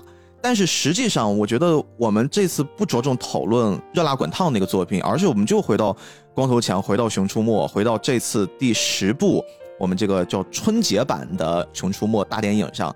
其实我有一种很不一样的感受。大王，我设想了一种场景，嗯，就是你大人，你甭管舆论，你甭管电影圈那帮评论家他们怎么去说熊出没又抄了这个部分，又又什么，哎呀，一点没创新，就感觉是一个缝合怪。但是如果这部作品给到了小朋友，它影响到了最新一批家长带着小朋友走进电影院，小朋友是不会看复联的，小朋友这个阶段是不会看什么那些我们所谓的经典作品的。当然，那些经典作品也有更早之前的，这个我们不强调哈。嗯，他们看到的就是《熊出没》，他们看到平行宇宙，他们看到正义和邪恶两方混战，他们看到了这种链接了很多超能力的动作，他们先想到的就会是《熊出没》。这种方式在未来的创作，我觉得可能是让我更有信心的，因为当这代孩子长大的时候，他们在看回那些漫威所谓那些好作品的时候，他们至少心态上不会产生那种自卑。嗯，就是这种原点是在于他们对于超能力的认识，他们对于这种混战的认识，不再是国外的文化给自己产生的影响，而是我们中国的文化本身给他们带来的起源。我觉得能做到这一点，《熊出没》就已经非常非常棒了。而且你说的这个上面，其实我有想到一个话题，很多网络平台和能发声的一些群体啊，都会对《熊出没》好像有这么两种声音，有一种呢就是咱们现在这个样子的，说哦。没想到啊，《熊出没》做成现在这个样子了，哎，很厉害啊。嗯，还有一种呢，就有点像是嘲笑或者是阴阳怪气。对，但是你不管你在网络媒体上你怎么去对《熊出没》嘲讽、阴阳怪气、看不起等等等等，小朋友其实是没有办法在媒体里面能进行这种发声的。是的，是的，这个观点你以前一直在提，就是小朋友是没有发声权的。是的，我反复反复在提。那我小朋友最后我能怎么样子呢？我用事实来说话，我用脚去投票，我让你们看到这个动画片到底受不受欢迎，你们评分到底给我怎么评？对于小朋友来说，我根本就不在乎。哎，是我要看的是我想看的东西。现在特别网络发达了以后，这种自媒体啊，各种的带节奏，嗯，把咱们过去的有一些老动画就神化了。哎，对对，就是咱们很多，比如说你像大闹天宫啊、天书奇谭啊等等的，确实它是。特别有意思的，也特别伟大的作品，在中国动画史上是写下举足轻重一笔的这么作品。但是你说，难道它就没有瑕疵和没有问题吗？它也并不是。对，它也是有时代对于它的影响和桎梏在里面的，你是没办法脱开的。你就比如拿《天书奇谭》里面角色来说，你说这个《天书奇谭》哪儿好看，哪儿有意思，很多人都会说，哎，那三个狐狸有意思。嗯。但其实他塑造出来的这个正派，是不是现在来看的话，就感觉特别的刻板印象了？对，就感觉好像特别平、特别纸片儿反而那个诞生让你感觉好像并不是那么的，嗯，鲜活，那么的让你感觉特别能让你觉得很有意思。因为曾经的这个有特点的主角，在后来的发展过程之中，变成了最常见的主角。是的。但是为什么它是一个最常见的主角？不恰恰就是我们前面说的那个道理吗？就很多时候，其实你的创新都是在之前更早的一个版本上做的更迭。就我们现在在未来看到了许多的作品里面都有诞生的某一个影子，只不过做了一些改良，做了一些加工，变成了我们习以为常的东西。而我们看那些新的东西变得习以为常的时候，再回看那个更老的，我们就会觉得没有任何特点。是的，是的。而且当时的其实很多作品都是带有这种时代印记的。嗯，咱们其实可以不说这么有名的，时间往前倒一倒，那种更早一些的作品，你比如像《草原英雄小姐妹》，特别是好多社交媒体不是很容易就说哎呀，小蝌蚪找妈妈多么经典，无法超越，等等等等。但是你去讲的这些人，你真正的回看过《小蝌蚪找妈妈》吗？你如果真的是回看过的话，如果我自己说客观一点的，平心而论来讲。小蝌蚪找妈妈在它的技术上是真的特别的棒，但是它整个情节的安排上，难道就没有一些问题吗？我自己其实觉得，如果让我来怎么说呢，斗胆 去改一下这个作品的话，我可能会去把它旁白的那个声音拿掉。嗯，其实它旁白的声音，你现在来听的话是非常说教的。对对，而且比如说像咱还说的这个草原英雄小姐妹，她宣扬的。呃，里面的或者是鼓励的当时的这种价值观，你在咱们现在是不适用的。你像咱们小时候课本里面不是还有讲赖宁救火最后牺牲掉了吗？在课本里面就讲哎赖宁多么勇敢，然后还有像草原英雄小姐妹为了集体的物资呃怎么样的。其实这个故事的原型，她姐妹的腿是冻坏了的。嗯，放到咱们现在来说，好像有一点觉得不是那么的人性。现在的孩子其实你是更保护起来的。而且现在课本里面其实赖宁的这一篇课文是拿掉了的，也就是说咱们整体的大环境对于这个其实是有改变的。那对于咱们现在来说，这个可能就并不是那么的适用。但是你你要说因为这个原因要否定当时这个片子所带来的意义嘛？那肯定也不是。那这样子就有点二极管了。对对，你对于这个作品其实它肯定是有它特别有意义的部分的，但是有瑕疵的地方也是有的。那咱现在回头来说说这个《熊出没》。难道你就只是因为网上的一些阴阳怪气，你就全盘否定这些东西吗？我觉得这个就特别的不可取。而且，作为一个成人来说，你自己在网上肆意的去说这种话，然后也不经过思考，你是不是有一点过于任性了呢？不要轻易的去嘲笑小孩子的梦。我觉得你作为一个成人去嘲笑小孩子的梦是非常丢脸的一件事情。是的，是的，是特别可笑的。是的。也 包括刚才大王你斗胆的那一个，你说如果让我可以去做一些调整的话，我觉得这件事放到现在的这个大环境里面，你就已经众矢之的了。就是你这件事情不在于你怎么调，这件事情在于你要去做。对。是的，就如果你从客观意义上你能做好了，但是从现在这个大环境上来说，这件事你就是错了，你不能动那个东西，因为我们认为呢，就是神怎么改它都是应该原来的最好，就大家可能失去了对于这种事情的判断和和表达的能力，而且很多时候，其实你看为什么我们的节目很。很不愿意去说好坏，不愿意去评对错，我们更愿意去说从这个东西里面我们感受到什么，我们看到了什么，我们想分享什么。就这件事情，其实也是我们想跟这个时代去说不的一种一种方式，一种抗争。一个作品它不一定就是只有好和坏两种方式，它有可能是这个作品它大家都说不好，但实际上我能从里面感受到好的那个那个环节。现在网上有一种很极端的言论呀，就是怎么样能让一个人成神。怎么样能让一部作品成神？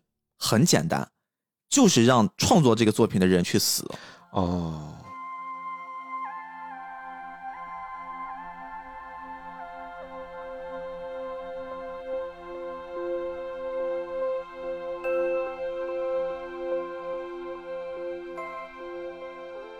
他死了之后，他就成神了，因为别人会从很多的。莫名其妙的不相关的维度上去神化这部作品本身的魅力，比如说，给他一些这个人类的关怀，比如说觉得死者为大，我们不能再去把那些贬低的声音纳入到对于一个作品的考量里面，逐渐的就会让一个作品神化。但是实际上，我觉得不是这个样子。包括人对神之间所产生的那种敬意，其实来自于距离。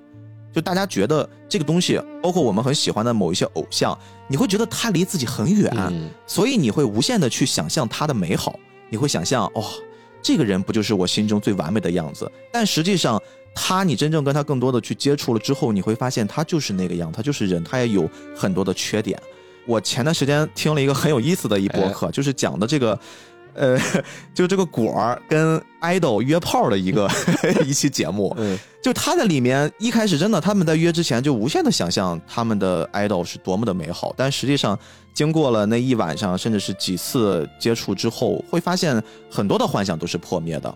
那这个事儿是有正着反着两种状态的，所以你看为什么我当时在《灌篮高手》大电影登之前，我会有一个特别强烈的担忧，就是这个作品即便再好，一定会有人站出来会说啊。不如当时那个 TV，我们小时候看的那东西，不是他妈 TV 版那东西好，朋友们，这句话我终于可以说出来了。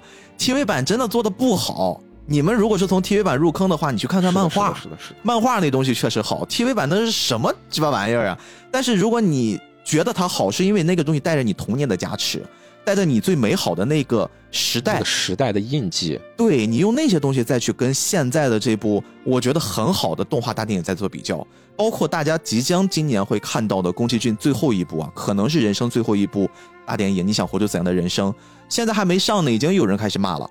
已经有人开始去贬低宫崎骏了。哎呀，作为宫崎骏这样的一个人，我一直觉得这是我们现在活着能看到的离神最近的一个创作者，他都会被骂成这个样子，只是因为你看不懂他这部创作。我觉得这个事儿等到这部电影上的时候，我们一定还会再好好拿出时间再聊一聊的。但是我只是希望能听我们菠萝油子呼吁一下吧，这些听友们，大家对于一部作品的理解，甚至是判定方式，真的可以尝试去改一改。我们不再去尝试以对错的方式去评判，甚至不再用你能不能看得懂的方式去评判一部作品，而是你就是作为一个观众去感受感受它。我从来没看过《熊出没》，我过去也有刻板印象，但是我愿意尝试去电影院去感受一下这个东西。我丢掉我之前的偏见，你会发现一个很美好的作品，你会从中获得特别特别多不一样的对于你心灵上面的冲击。我觉得这件事情是我特别想在此刻分享的。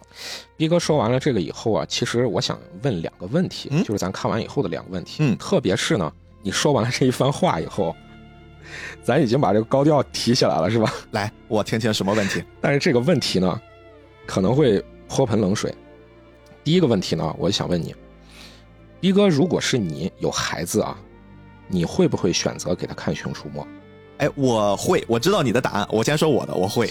呃，然后这个问题有一个衍生的更细的问题啊。假如你的孩子是男孩你会给他看什么？假如你的孩子是女孩你会给他看什么？哎，这个我还真没仔细想过。但是我想过一件跟这个问题很接近的一个事情。嗯，我在思考，因为我最喜欢的是《灌篮高手》这个作品嘛。嗯，我曾经想过，是我如果以后有了孩子，我会在他多大，我陪他看第一遍。哦。我会想过这样的一个问题，但你有没有想过你的孩子可能不喜欢看？我当然想过，我当然想过，所以这个就是我在想他多大我陪他看的这个主要的原因，因为可能他小一点吧，他更容易把控他，但是大了之后他会有自己的独立的思想，但是我觉得这种作品太小了看又不是特别适合，所以这就是我在纠结这个问题的原因。咱也不纠结，《灌篮高手》不是说要重置吗？说不定重置版的可能更容易接受一些，是吧？行啊啊，我们说回来，咱说回来的话，说回这个问题啊。我自己其实也要反思啊，我自己是不太愿意让孩子看《熊出没》的，嗯，因为为啥呢？其实这个就是关联到我说的第二个问题，审美倾向的问题。嗯，审美倾向其实是有地域性的，而且因为你受到的教育不同，你从事的工作不同，而且还跟你个人性格也有关系。你自己对于审美上面，每个人都是不一样的。而而且如果咱们从大方面来说，国内和国外它也是不同的，对不对？对。国外的话，咱举个例子，特别明显的，有这么一个经典的形象，近几年出了几部动画，叫《魔法精灵》啊，逼哥看过吗？啊，我知道，我知道。对，这个形象在之前其实是有它更早的原型的，就是原型在咱们小的时候是有这种娃娃的。这种娃娃不是正版的，是当时有很多那种从代工厂流出来的这种娃娃。对我小时候就有一个，长得很不好看，头上刺楞各种毛，是吧？那个。对对对，是的。而且它还有一种叫做衍生品吧，咱咱现在用咱现在的词来说，就是它那个头上这个地方是空心的，里面有土，然后你可以种，嗯，给里面浇水，然后能种出一些 草。这些草长出来以后就成了它的头发，是是吧？不管是哪一种形式，这个娃娃长得非常的难看，但是。这个娃娃在当时欧美他们的那个文化圈里面是非常火的，嗯，就恨不得每人有几个。咱国内举例子，你比如说国内专属的，呃，迪士尼的那个形象琳娜贝尔，你比如说像日本的话，它有达菲熊，那个是他自己专属的，对吧？然后欧美的话是它的更老牌的那种米奇和唐老鸭，嗯，当然这个牵扯到另外一个问题啊，就是他们的一个商业策略问题。这个问题也很复杂啊，咱们不分析这个，咱回到咱们单看形象设计上，琳娜贝尔、达菲熊他们的形象其实是跟米奇和唐老鸭是有区别的。为什么咱靠近东方文化圈的他更喜欢这种形象？那米奇和唐老鸭他们这一系的，还有高飞等等的这一系的形象，使欧美那一边更能接受一些。而且其实还有一个话题，就是对于前期设计，你应该怎么样进行设计？嗯，前期设计其实是很重要的。比如像迪士尼的话，它对于自己这个米老鼠的设计，其实也是几经调整的。但是不管怎么调整的话，其实米老鼠它最早的形象的最初的那个模板，其实是已经建立好的了，就是现在已经进入公版的那个米老鼠形象。有这么一种说法啊，如果一个形象设立的好，你把它整个变成一个黑色的阴影，你单看它的外轮廓，你就能知道这个形象到底是啥。嗯，是不是？逼哥，你也听过这种说法吧？就是剪影。通过剪影辨别 IP，对对对，是的。通过这种说法的话，其实能举好多例子。你比如说米老鼠就是嘛，对吧？Hello Kitty 也是，嗯，阿童木、机器猫、海贼王，什么鸣人等等等等，对吧？但其实你照这么说的话，好像熊大、熊二和光头强似乎也能列进去，呃，是吧？嗯，我在思考。你想一想，其实你也能猜，但其实这个。说法呢，我在某一方面是认同的，但是在另一方面我又不是完全认同。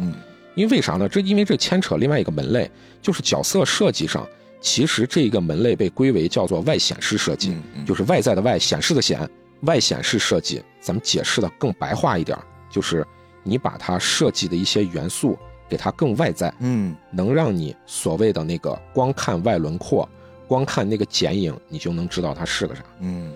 而且不好意思的说吧，嗯，其实是一个有一个很残忍的问题，就是设计是分高下的。嗯，咱前面刚才说到了，小孩子的梦，你不要去嘲笑他，但是形象的设计、角色的设计，它是能分出高下的。是的，认同。所以，举一个很典型的例子，比如机器猫哆啦 A 梦。哆啦 A 梦最早的设计，它的灵感是来自于不倒翁，嗯，日式的不倒翁啊。所以哆啦 A 梦其实它最初的设计，它的头身比并不是一比一，它的头是很小的，身子是一个大胖身子。经过前期的这个定型，故事定下来之后，连载逐步进入成型了之后呢，他这个角色就变成了一比一的这种比例了。作者为什么要做这样子的调整？那肯定也是因为这样子调整更可爱呀。我觉得这样子的调整，可能作为一个作者的直觉。我会觉得这个东西这么设计更好看、更有意思、更可爱，但前期它的设计和咱们现在看到的哆啦 A 梦的设计其实还是有不一样的地方。咱们仔细观察一下，特别是手边有哆啦 A 梦漫画的人，你其实可以翻看一下哆啦 A 梦早期的漫画头几卷啊，头几卷里面能看到。不只是哆啦 A 梦里面的角色的嘴都是一个 V 字形的嘴啊，就是很锋利、很尖锐的一个嘴。是，而且里面很多一些地方的转折，特别是角色形象上的，会有 V 字形的转折，你会感觉比较生硬。当然，这个跟藤子 F 不二雄和藤子不二雄 A 他们两个人的风格是有一定区别的，也是有关系的。但是不可否认的是，藤子 F 不二雄当时他的风格还没有过渡到。最后完全成熟的那个风格，所以咱们再看中晚期的哆啦 A 梦，中晚期时期身上它是有更多的弧线和转折，你几乎看不到直角的转折。嗯，对，很圆润。所以咱们现在来看，他为什么会做出这样子的调整？作为一个设计者来说，你不只是连载漫画，你角色设计上也是有他自己的认知的，设计的好坏。就从这个上面逐步体现出来了，但是，咱们现在再来看，哆啦 A 梦是经历了多久，他才转变出这种成熟的角色的？熊出没的话，到现在也就是十来个年头。熊出没其实它的整个形象是有很大的调整的。嗯，咱现在不说，很多人可能不会注意到，早期的熊出没，如果翻出这么一张照片或者是截图，你其实是能看到。《熊出没》里面的熊是什么样子？光头强是什么样子？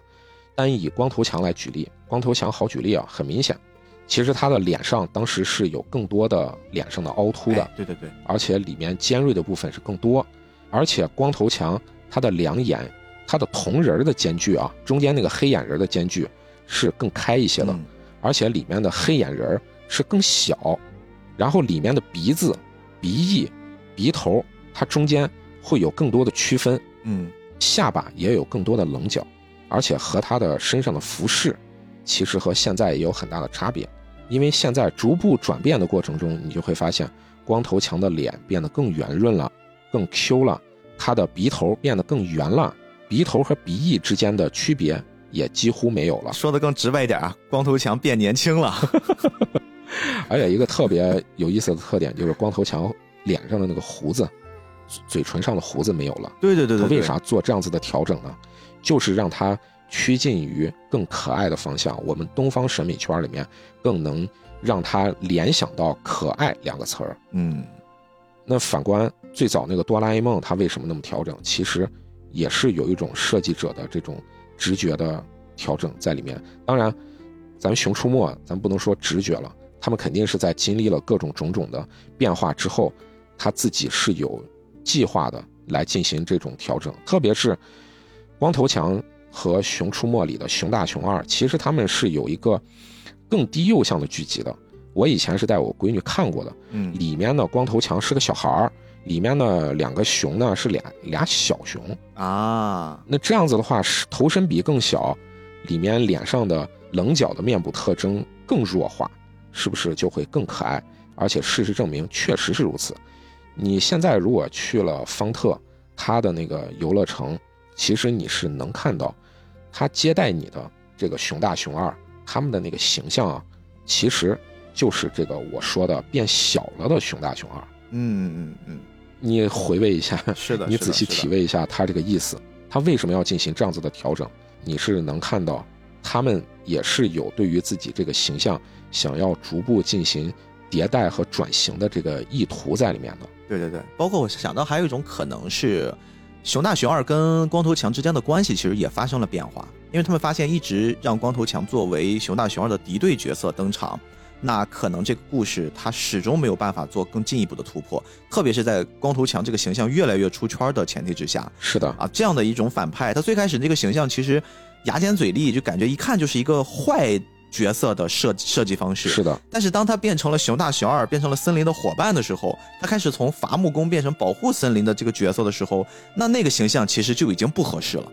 所以这个转变确实是有一种对于这个团队来说，就是我已经到这个跟前了，我不得不做出一些调整了。而且逼哥提到这个，其实我也想提一下他这个大环境背景。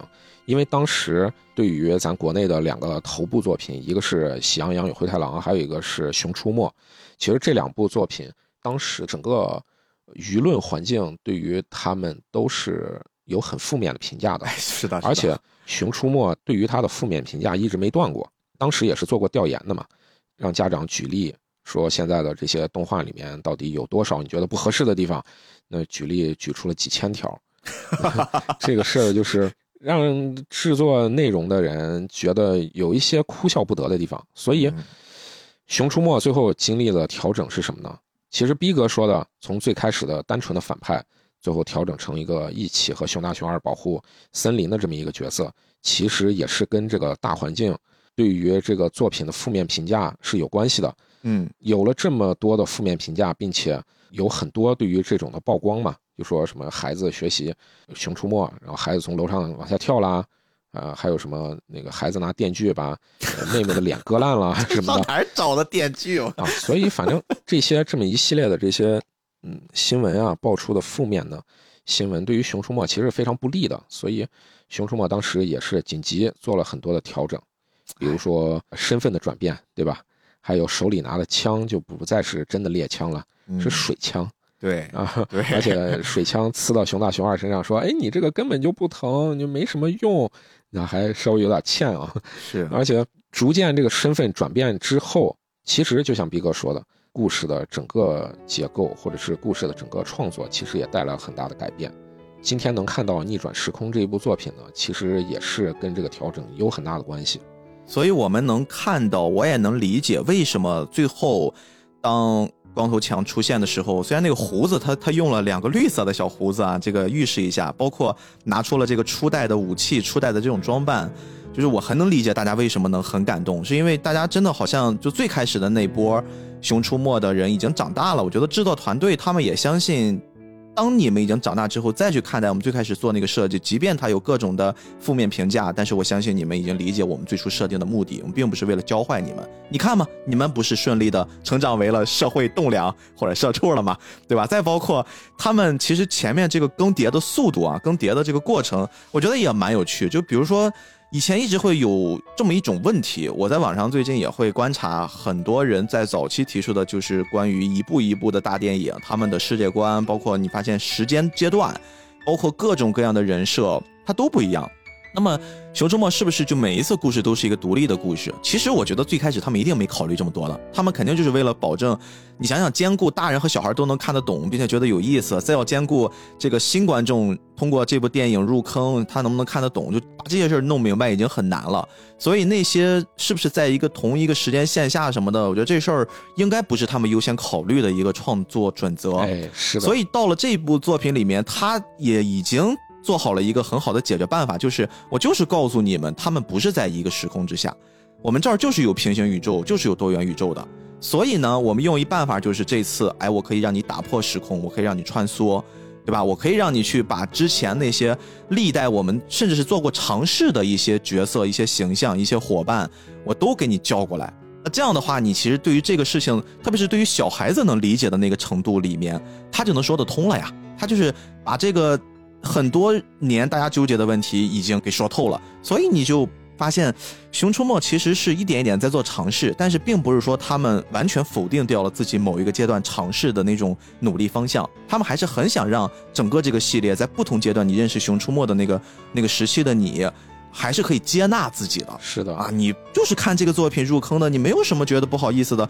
可能他当时口碑不好，可能他当时大家不是很认可，但是没关系。我们认可所有喜欢《熊出没》的人，在此刻我们也集结了，我们认可就好了。一哥，你知道吗？我看这一部《熊出没》的时候，其实我在电影院里面啊，我估计可多多少少可能也是因为电影院大荧幕的那个气氛的烘托，嗯，其实我是有一点感动的。我也是，就是特别是他 他最后的那个大决战的时候，是的，是的，是的。因为我感动的点在哪儿？我感动的点不是说他这个大决战制作的到底有多么的华丽，特效多么的好什么的，因为你作为一个。喜欢看电影的来说，你多多少少你这种好莱坞的商业片就是更刺激眼球的，就咱们说的更奇观的一些内容，你肯定是看过的。但是呢，假设你是一个看这个《熊出没》长大的孩子，你经历了这么多年，当你看到这一部电影，你看到里面这么多的角色，都是你童年经历过的那些回忆，你当他把它串起来，并且与恶势力做斗争的时候。哇，这个感觉真的是，就跟咱们看复联大决战其实是一样的。对的，对的，我其实想说的就是这个东西。你知道，我坐在电影院里面，那些反派正派登场，我都不认识，我只认识熊大、熊二跟光头强。然后这个小张也是我，因为这次这个作品啊，一个新角色，我才跟他产生了一点点共鸣。但是最后那个大决战依然能很感动我。我就是完全我理解你刚才说的这个东西。其实我真正带入的，让我产生感动的，不是因为我经历了这十年。我觉得有一些东西是，即便你不存在于那个空间之内，但是你依然会对于时间产生敬畏。你会对于就是一步又一步，你特别现在又是一半个创作者的状态，你带入这些东西，你去思考很多五味杂陈的东西，这得多不容易啊！用了十年的时间，我们塑造了这么多形象，有朝一日我让他们全部都出来跟你见面。是的，就是这是一种什么样的状态才能把就这一切给做出来？所以我自己其实，在看完电影之后，我心里是有一些落寞。为啥呀？我落寞的点是在于，会不会这一代的孩子们看着《熊出没》长大的孩子们，他们会像我们看着漫威长大的人一样？当我看到这场大战之后，硝烟散去了，我后面很难再续上这股力量了。哦，就是我现在看漫威是这种状态。就是我不知道孩子们会不会也这个样子。当他们明年再看《熊出没》，他们再过一年看《熊出没》的时候，平行宇宙被打破了，那再下来该怎么办呢？再下来就是他们会不会依然会有更高的期待，在面对这个电影了？就像我们一样，一直在不断的给这个电影注入期待。以前可能你想想，这些创作者他们只需要满足两个人群，一个人群是小孩子们，一个人群是小孩子的父母们，嗯，而且重心只要在小孩子就好了。通过这次电影，比如说他至少吸引了我，我明年如果我去看，我既不是小孩子，也不是小孩子的父母，他要满足我这样的观众，那他该付出多大的努力？然后接下来再慢慢的吸入更多，比如说那些对吧，嘴巴比较碎的。思想比较 恶臭的那些人再加入之后，他还要再兼顾这些人的体感的时候，你会发现这个盘子越来越大，就逐渐的就会走向失控。我其实是担心的是这个，我落寞的是这件事情。但是逼哥你说的这个其实也是我期待的一部分。哎，咱这个还要后悔咱们前面说的一个话题，就是角色设计是有高低之分的，对不对？哎，熊出没的这个角色设计，我自己评论没在我喜欢的这一挂里头。嗯，但是咱刚才前面也说了，熊出没的角色这么多年里面，在一点一点在做调整的，它是在尽量的迎合咱们喜好的那种怎么样子的东西是好看上。而且咱们从这回的《熊出没》里面，咱也能看到，其实我自己让我眼前一亮的角色是那个章鱼小张啊，很可爱。那个小张的那个角色的设计是更放飞的，是它里面角色的趣味性更足。嗯，但是这个是原先的《熊出没》里面那一套角色里面没有的角色，所以我对于这个的一个问题就是在原有的这一套外壳里面，它是否能承载新的这种奇思妙想？嗯。很明显的，《熊出没》现在有更多的、更放飞的各种的想法，但是它原有的那一套角色的外壳能否套下这种东西？嗯，再有一个是他们自己在努力的做出的这些改变，那么未来以后它会发展成什么样子？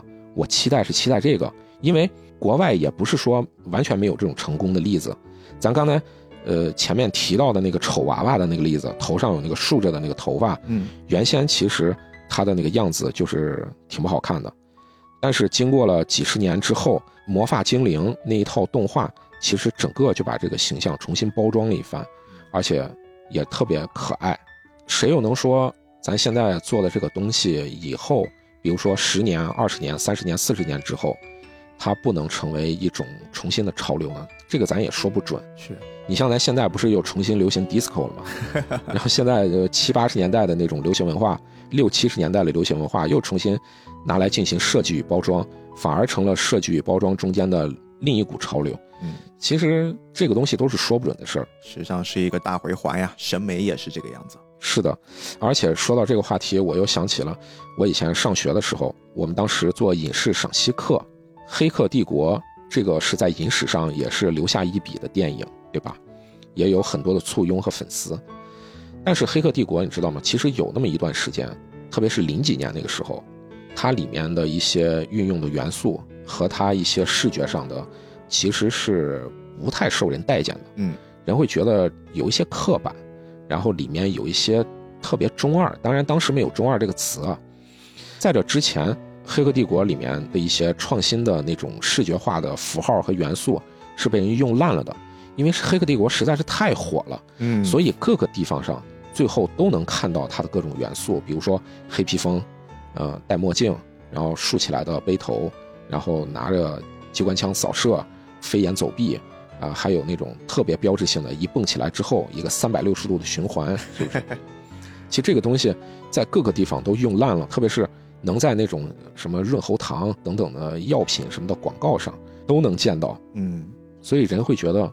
突然有一种审美和视觉上的疲劳，会觉得这个东西异常的土，所以在零几年，特别是我想起我那个上大学时期做的影视赏析课，当时特别的说了一句，说，哎，其实这个东西呢，放到现在来看，已经有一点用烂了，会觉得稍微有点土了，但是你不能否认它在影史上的地位等等等等之类的，这是我们当时老师的一个评价。其实这个也是当时社会对这个的一个评价，但是现在来看的话，反而。有一种莫名的 cult 感，你回看这个电影的时候，你所有的这种过时的这种 CG 技术，和它里面体现出来的这种特别夸张的一些元素和东西方文化的各种嫁接，嗯，你反而会觉得，哎，又特别的有意思了，嗯，是，所以咱谁又能说得准《熊出没》它的未来是什么样子呢？所以，我对于这个其实还是很期待的，而且也特别期待它十年、二十年之后，它又是一个什么样子。对这就是刚才录音间隙，其实我跟大王说了一句话，我说大王呀，活下去才有可能。熊出没正是因为他做了前面很多的尝试，甚至是我觉得一些妥协，他活到了今天，才有我们今天看到的这部十周年啊，这个重量级的大电影。哎，对呀，节目的最后吧，其实我想稍微说一点儿，最近这就是这短短的不到一周的时间，我的一些感触。嗯，你知道《熊出没》这个作品真的是让我打开了一下对自己就是在做的这件事的一种新的思路。然后同时，今年春晚大家也会发现一个如此重量级的，即便大家现在都在调侃春晚，但是它依然是世界上观看规模最大的一场表演吧。在里面呈现出了有特别多关于中国动画一些动画的元素啊。我们甚至在听友群里面还说，哎，今年是不是这个总导演听着菠萝油子在里面选这个 选节目？当然这是一句玩笑，但实际上这是我们做了这档节目的第四个年头。我确实从制作的难度上会越来越觉得好像更困难了一些，但是从做这件事的意义上，我觉得，呃，充满了希望，而且我对于做这件事情是毫不犹豫的。我也是觉得我们一直在说的“活下去，活下去”这件事情，就是《熊出没》又给了我一个能遇得见的近未来的一种支持，一种支撑，就是可能我们也坚持十年。或许每一年我们的进步都很小，但是十年之后，我们应该也已经是一个完全不一样的菠萝油子了。所以在这个过程之中，我们一定会吃苦，一定会承受一些流言蜚语。但是我相信一路陪我们走下来的这些听众朋友们，大家应该也会在长大，我们可能也会在一点一点的影响更多的人。当然，我们也在被这个时代、被更多优秀的作品、被很多优秀的创作者影响着。这个可能是中国动画，我依旧。很坚定的，在此刻，包括过去以及未来，充满希望的一种表现。我觉得原动力其实就是这件事情。嗯，所以也呼吁一下吧，呼吁一下大家，试着给中国动画，甚至是我觉得去掉动画，就有时候边界感真的没有那么重要。我们试着给动画这种形态，给它多一些信心，多一些支持，甚至还有一个特别重要的，就是多一些宽容。是的，是的，这个真的是。我特别的认同毕哥说的这个，嗯，那我们今天这期节目就到这儿吧，因为还是在春节放假期间，然后还是我们再给大家拜一下年，祝大家哎新年快乐，新年快乐，对，然后大家吃好喝好，然后如果听完我们这期节目对《熊出没》感兴趣的话，不妨试着走进电影院去感受一下这部。啊，已经非常，已经可以用一个古老 IP 形容了。毕竟十年了嘛，都走向双位数了。它带来的这种视觉感官，看看是不是跟你过去想象的这部作品已经完全不一样了。毕哥，我刚才突然想到了，人会不会 说到这个结尾了？人会不会觉得啊？原来你们是拿了《熊出没》那边，是不是有什么 商单？算了算了，这段剪掉吧。没事，我觉得可以说说啊。这个没有，还还是依然没有人看得上我们呀。菠萝油子依然是一个不太被甲方眷顾的一个一个平台，我觉得也好，无所谓了。我们有我们自己的方式，而且我觉得这个事儿也特别好玩。你看，最近大家应该不断的被这个春节档的其他几部电影刷屏，我相信大家能看到一个认认真真在做《熊出没》的啊，这么一个春节档院线大片儿。播客节目，甚至是我觉得一个自媒体节目，也非常的少见。我觉得哪怕这件事情，也请大家夸夸我们，鼓励一下我们，好不好？我们这期节目就到这儿。开往狗熊岭的列车正在检票，请旅客朋友们抓紧时间上车。哎，感谢你的时间，我是菠萝游子主播 B B，我是主播大王，咱们下期再见，再见。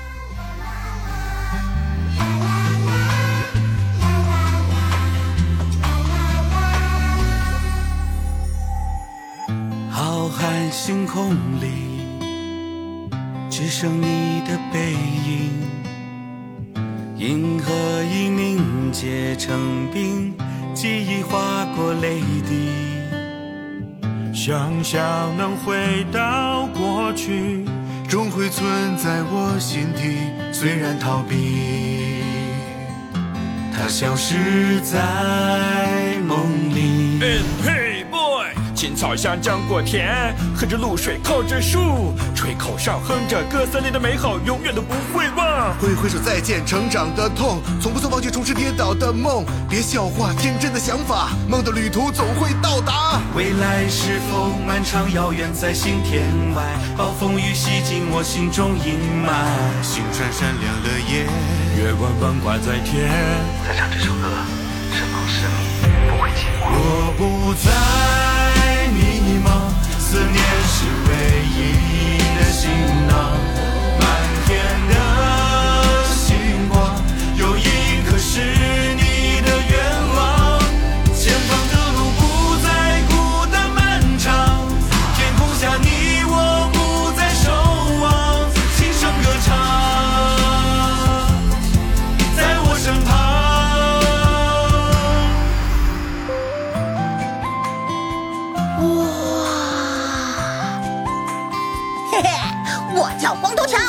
做一名伟大的伐木工。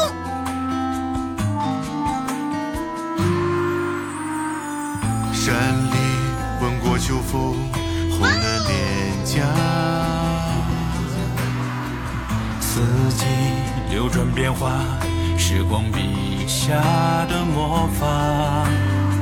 花儿芳香，蝴蝶迎风飞翔，溪水流淌，鱼儿随波逐浪。我从小雨爬上屋檐，我为你等第一场雪。只要你还记得我们深爱的时间，心中坚信的光明，携手走出泥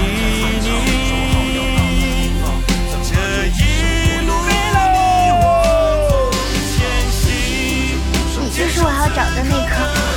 勇气果。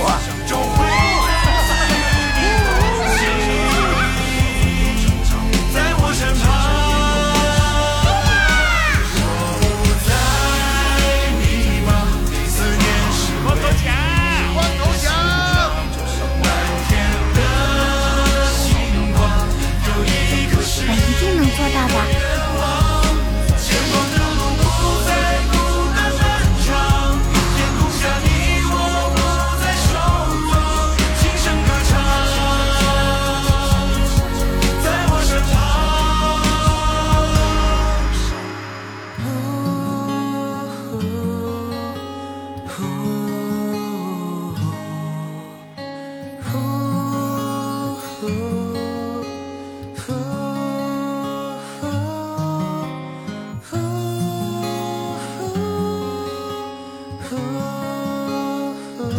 朋友们，本次列车的终点站狗熊岭到了，感谢您一路的陪伴与支持，希望再次与您同行。